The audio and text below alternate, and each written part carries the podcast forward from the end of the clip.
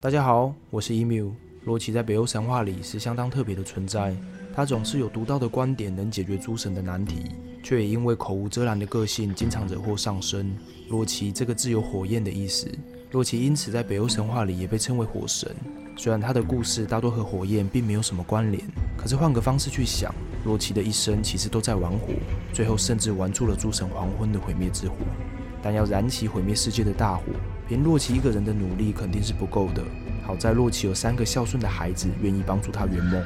洛奇与女巨人安格尔伯达所生的孩子，每一个都是毁天灭地的专家。话不多说，接下来将与大家介绍这三个孩子究竟是怎么样的恐怖怪物。一芬里尔，古代北欧流传着一段谜语：谁是横行大地的暴徒？他能吞噬森林与湖泊，却畏惧强风。他不怕与任何人为敌，甚至敢向太阳宣战。答案揭晓，这段谜语的谜底是雾，而雾主要从潮湿的沼泽里升起。沼泽在古北欧语里称为 fen，所以芬里尔这个字即代表着沼泽居住者的意思。芬里尔狼因狂妄的形象与浓雾相似而得名。芬里尔是洛奇的长子，他是一头性情极其凶暴的巨狼，张开血盆大口时，上下颚甚至能抵住天地。芬里尔的咆哮能使大地震动，那吼声能摧毁任何虚伪的勇气，白生生的利齿更是让人不寒而栗。诸神之王奥丁就对芬里尔非常恐惧，他经常在有关芬里尔的噩梦中被惊醒。长大后的芬里尔拥有诸神也无法控制的力量，诸神当然不敢让他继续逍遥自在，于是便想方设法拐骗芬里尔狼上当，最后终于成功用秘法的链子束缚住芬里尔。诸神也为此付出了惨痛的代价。战神提尔在制服芬里尔的过程中，永远的失去了自己的右手。芬里尔在还能逍遥自在的日子里，与一位不知名的老妇人生下了两头恶狼，分别是史科尔与哈提。这两头恶狼一心想吞掉日月，他们除了追逐日月马车这个嗜好外，还特别喜欢去吃死去战士的尸体。他们会刻意将鲜血洒向天空，并试图去染红诸神的座椅。这里让我突然联想到《魔戒二部曲：双城奇谋》里的台词。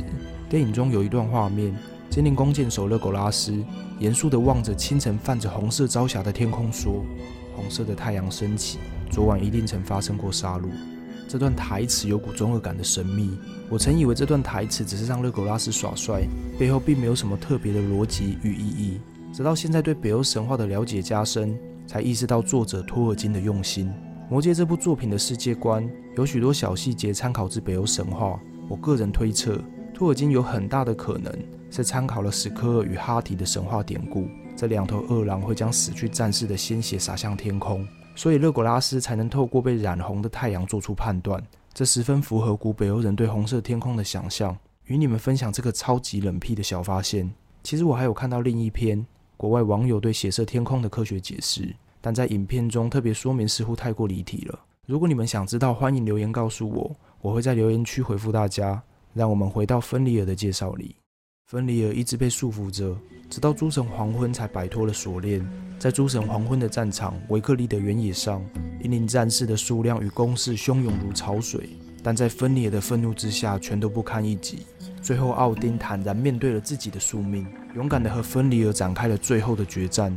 其实这里好像也不能说是决战，基本上就是奥丁冲上前让芬里尔一口吞了。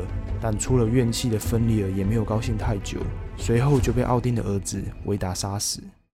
二耶梦加德，耶梦加德是一条体型异常庞大的巨蟒，它的体长刚好可以围绕中间世界一圈。也因此，耶梦加德又被人们称为围绕中庭的巨蛇米德加特。耶梦加德是洛奇的次子，他大部分时间都潜伏于海底深渊里。比起芬里尔自大猖狂的个性，耶梦加德算是沉稳低调了许多。但凭借着耶梦加德可怕的体型优势，在战斗力上，耶梦加德可是远远的超越了芬里尔。除了他命中注定的宿敌索尔外，没有任何一位天神可以作为他的对手。耶梦加德在神话里出现的场合，也全部都和索尔的故事有关。耶梦加德和索尔的第一次交手，是发生在巨人国乌德加特的故事。巨人国王乌特加洛奇透过法术将耶梦加德幻化成一只大猫，并要求不知情的索尔将大猫举起。索尔赌上神国尊严，拼尽全力，也只能够让大猫单脚离地。但这也已经足够让巨人国王感到震惊。索尔最后知道一切都是国王的幻术后，气愤不已，并对差点让他闪到腰的耶梦加德留下了深刻的印象。耶梦加德和索尔的第二次交手是发生在拿取休米尔巨锅的故事里。休米尔与索尔决定一同出海钓鱼，休米尔要求索尔自己去准备钓饵，索尔却白目的杀死了休米尔心爱的黑母牛。他要拿黑母牛的牛头作为自己的钓饵，休米尔因此愤怒地骂了索尔几句，这让索尔感到很不服气。他想吊起耶蒙加德吓吓休米尔，也顺便向他展示自己惊人的实力。最后，索尔真的用牛头吊起了耶梦加德，用尽力气的索尔甚至踩破了船底。耶梦加德卷起的怒涛也几乎让船只翻覆。在索尔准备一锤打死耶梦加德时，休米尔却因为恐惧砍断了索尔的鱼线，耶梦加德这才惊险地逃过了一劫。耶梦加德与索尔的第三次交手，也是他们的最后一次交手，就发生在诸神黄昏的战场上。索尔与耶梦加德激战了好几个回合，耶梦加德最终还是被索尔打死。索尔也因为中了耶梦加德的剧毒，随后便死在了他的身旁。三赫尔在北欧神话里，王者的灵魂并不会像希腊神话那样会被统一集中到冥界里接受审判，而是在死亡的当下就已经被决定好了归宿。战死的灵魂会进入瓦尔哈拉，真丽的女子则会进入瑟斯瑞尼尔，剩下那些因疾病或衰老而死去的人们，则会被分配至赫尔海姆。赫尔是洛奇的小女儿，她也是洛奇唯一长得像人的孩子。虽然说赫尔长得像人。但若以正常人的标准来看，赫尔还是会被归类成一个怪物，因为她的身体一侧是面容姣好的少女，另外一侧却是腐烂狰狞的尸体。赫尔是赫尔海姆的主宰，赫尔海姆常年笼罩着阴森的迷雾，这里只有死气沉沉的幽魂，空气里弥漫着一股腐败的气息。放眼望去，竟是一片绝望与死寂。看守大门的地狱犬加姆，他的面容狰狞，毛皮上总是染着鲜血。这头在外形上很不讨喜的狗狗，恐怕已经算是赫尔海姆里最可爱的存在了。赫尔海姆所在的位置，距离神国与人类世界都很遥远。赫尔待在这样偏僻的世界角落，故事甚至比在深海里睡觉的耶梦加德还要少。我们在巴德尔之死的故事里，才稍微看到了赫尔的身影。巴德尔死后，神后弗利克伤心欲绝，只要能换回巴德尔的灵魂，他愿意向赫尔献上任何珍贵的东西。于是他征求了一名勇士帮他传话给赫尔，赫尔摩德接下了这个任务。他跋涉了整整九天九夜，终于抵达赫尔海姆。赫尔在听完弗利克的请求后，并没有向弗利克讨要什么珍贵的宝物，他只要眼泪，天地万物的眼泪。若所有的事物都愿意为巴德尔哭泣，他就愿意放巴德尔的灵魂回去。简单分析以上赫尔的回复，我们就能看出他和两个哥哥的不同。赫尔虽然没有出色的战斗能力，但是他却很善于编织痛苦的情绪。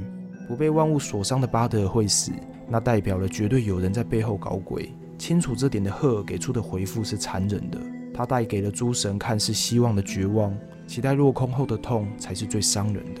在最后的诸神黄昏里，地狱犬加姆与提尔同归于尽。至于赫尔的结局，神话里并没有特别交代，但我推测应该是被世界大火给吞没了。这部分就留给大家想象吧。以上分享了洛奇的三个孩子。若大家以为洛奇只会生出怪物，那就有点小看我们洛奇哥的实力了。他发起狠来还会生动物呢，这究竟又是怎样一个荒唐的故事？我先挖个坑给自己跳。这段故事未来再与你们分享吧。